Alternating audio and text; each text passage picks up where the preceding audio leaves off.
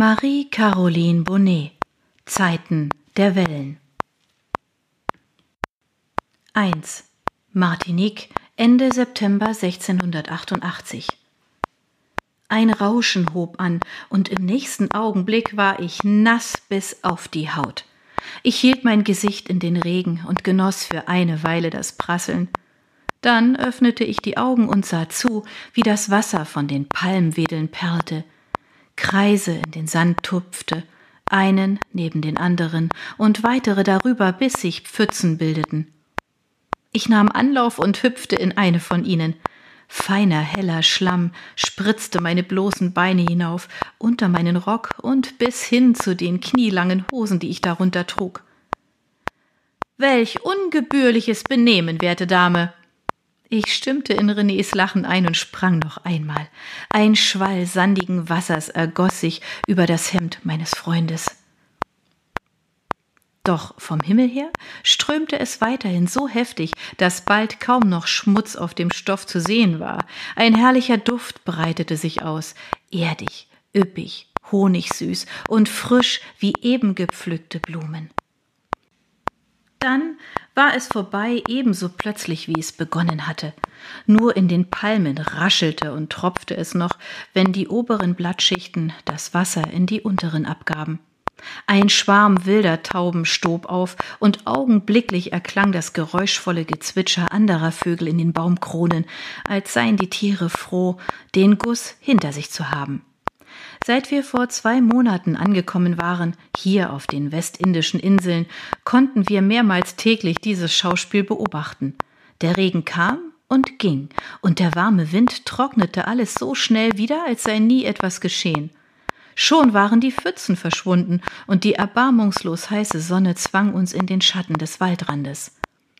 René lehnte sich an eine Palme und rutschte an ihr hinab, bis er auf dem Hosenboden saß. Sein Aufjaulen zeigte mir, dass er wieder einmal vergessen hatte, wie rau die Stämme der hiesigen Bäume waren.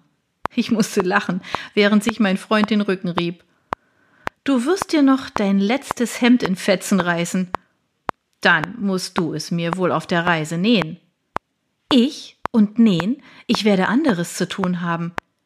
Zeichnen, ich weiß, in deinem Kopf müssen Bilder für Jahre sein. Du wirst dich niemals langweilen, auf der Reise nicht und noch weniger in Paris. Paris.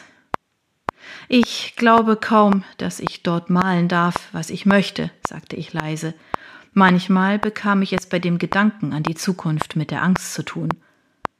Sei unbesorgt, es wird schon alles gut werden. René klopfte neben sich und ich ließ mich fallen, lehnte meinen Kopf an seine Schulter. So vertraut war mir der Schiffsjunge meines Vaters in den langen Wochen der Reise geworden, dass ich gänzlich ohne schlechtes Gewissen seine Gegenwart genießen konnte. Ihm ging es ebenso, das wusste ich sicher. Und noch etwas anderes als seine Freundlichkeit und beständig frohe Laune zog mich zu ihm hin. Es war sein Verdienst, dass ich meinen Vater kennengelernt hatte, dass ich nicht in das Haus meines ehemaligen Herrn zurückkehren musste. Das würde ich ihm nie vergessen. Eine Welle der Dankbarkeit überkam mich wie so oft, und ich hob die Hand und fuhr René durch den wirren Schopf. Es ist gut, dass wir noch so weit fort sind von Europa, nicht wahr, Lien? Wenn meine Mutter uns sehen könnte, sie wäre entsetzt. Worüber? Über mein viel zu kurzes Kleid, die bloßen Füße oder das offene Haar? Wohl eher über dein Betragen, hüpfst wie eine Irre im Dreck herum und wirfst dich mir danach an den Hals. Oh ja, ich bin sicher, sie würde mich für eine Dirne halten. Und mich für. Ein Knacken ließ ihn verstummen und wir sprangen beide auf, doch es war zu spät. Eine Kokosnuss, groß wie der Kopf eines Kindes traf René an der Schulter. Au! Oh, wenn das nicht meine Frau Mutter mit ihren gehässigen Gedanken war, die die Nuss vom Baum gewünscht hat. René verzog das pausbäckige Gesicht und ich musste lachen. Mein Freund, so weit reicht die Macht Europas nun auch nicht. Kaum hatte ich die Worte ausgesprochen, kamen wieder einmal die finsteren Erinnerungen und ich schluckte. Wäre es wahr, dass Gedanken allein ein Unglück auf der anderen Seite der Welt bewirken könnten, wäre ich nicht mehr am Leben. René streichelte meine Wange. wie rau seine Hände durch die monatelange Arbeit an den Leinen geworden waren. Ich war nicht die Einzige, die die Reise verändert hatte. Vergiss diese Dinge, Schwesterchen. Es folgen dir so viele gute Wünsche aus Frankreich, dass alles Schlechte hinter ihnen verblasst. Ich wusste, von wem er sprach.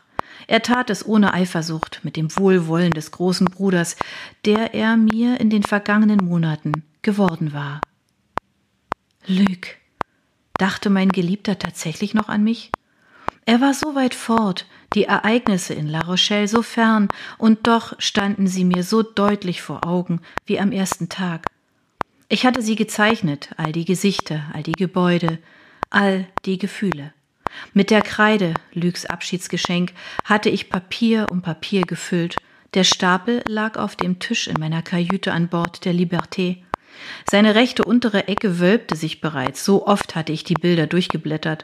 So groß war die Sehnsucht gewesen, auf der langen Seereise und in der ersten Zeit hier, als wir von Insel zu Insel gesegelt waren, heimatlos, wie ich mich schon immer gefühlt hatte. Gewiss, ich hatte unendlich viele neue Dinge gesehen, aufregende Erfahrungen gemacht, meinen Vater besser kennengelernt. Doch die Schatten meines alten Lebens hatten lange nicht weichen wollen. Dann jedoch war ich auf der Insel St. Lucia einer Frau begegnet, die Bilder auf die Haut zu stechen vermochte, die nicht fortgewaschen werden konnten. Sie hatte den Widderkopf, das Brandzeichen meines früheren Herrn, unter einer schwarzen Blüte verschwinden lassen. Dies war der Augenblick gewesen, in dem die Vergangenheit den Großteil ihres Schreckens verloren hatte. Seitdem genoss ich jeden einzelnen Tag meines Abenteuers. Nur noch selten kamen die bösen Gedanken, und mit Renés Hilfe vergingen sie auch rasch wieder. Lüg fehlte mir weiterhin, und ich sehnte den Tag herbei, an dem wir uns wiedersehen würden. Doch warum sollte ich nicht meine Freiheit auskosten, bis es soweit war? Nie wieder würde ich im kurzen Kleid mit einer Minnerhose darunter herumspringen dürfen, wenn ich erst einmal in Paris lebte. Ich freute mich darauf, fürchtete mich jedoch gleichzeitig davor. Wie würde mein Leben dort aussehen? Konnte ich für eine Ausbildung in der Hauptstadt wirklich gut genug malen? Würde ich erfolgreich werden? Hör auf zu träumen, Prinzessin. René griff nach meiner Hand. Gehen wir zurück zum Lager. Bin ich froh, wenn wir wieder an Bord sind. Drei Wochen auf dieser Insel und ich habe keine Nacht geschlafen in der elenden Hütte. Ich brauche das Schaukeln des Meeres, sonst komme ich nicht zur Ruhe. Du hast keine Nacht geschlafen, weil du darüber nachgedacht hast, wie du an meinem Vater vorbei zu den schönen Mädchen im Dorf gelangen kannst. Es gibt doch keine außer dir, meine Schönste. Ach, Lügner. Ich knuffte ihn in die Seite. Ich bin weder schön noch die Einzige.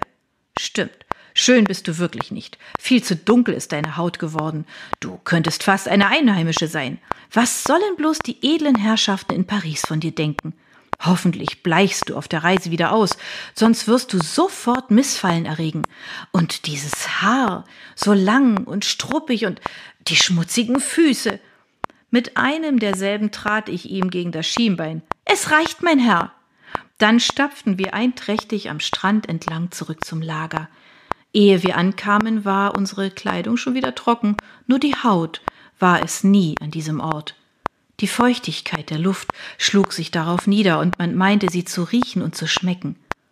Anfangs war mir häufig schwindlig geworden, doch inzwischen kam ich mit der Witterung zurecht. Nur nachts, das musste ich zugeben, schlief auch ich nicht gut. Verschwitzt und umschwirrt von Getier lag ich da, und mein Kopf wollte nicht zur Ruhe kommen. All die Gedanken an Lüg, die Freude und die Angst, was mich in Paris erwarten würde, raubten mir den Schlaf. Du träumst schon wieder. Ich fuhr zusammen, hatte nicht bemerkt, dass sich René entfernt hatte. Jetzt hielt er eine gewaltige Meeresschildkröte dicht vor mein Gesicht. Das Tier blickte mich mit heruntergezogenen Mundwinkeln und grimmigen Schlitzaugen streng an. Dann fauchte es leise. Sein fischiger Atem zog mir in die Nase. Nimm das Ding weg! Ich musste lachen. Es ist selbst schuld, wenn es so nah an den Strand kommt, und du auch, da du heute in Gedanken versunken bist und mich nicht beachtest. Irgendwie musste ich ja deine Aufmerksamkeit erregen. Mit einer Schildkröte? Ist mir doch geglückt, oder? René zwinkerte mir zu und entließ das Tier in die Freiheit. Es watschelte davon, tauchte in das stille, hellblaue Meer und verschwand.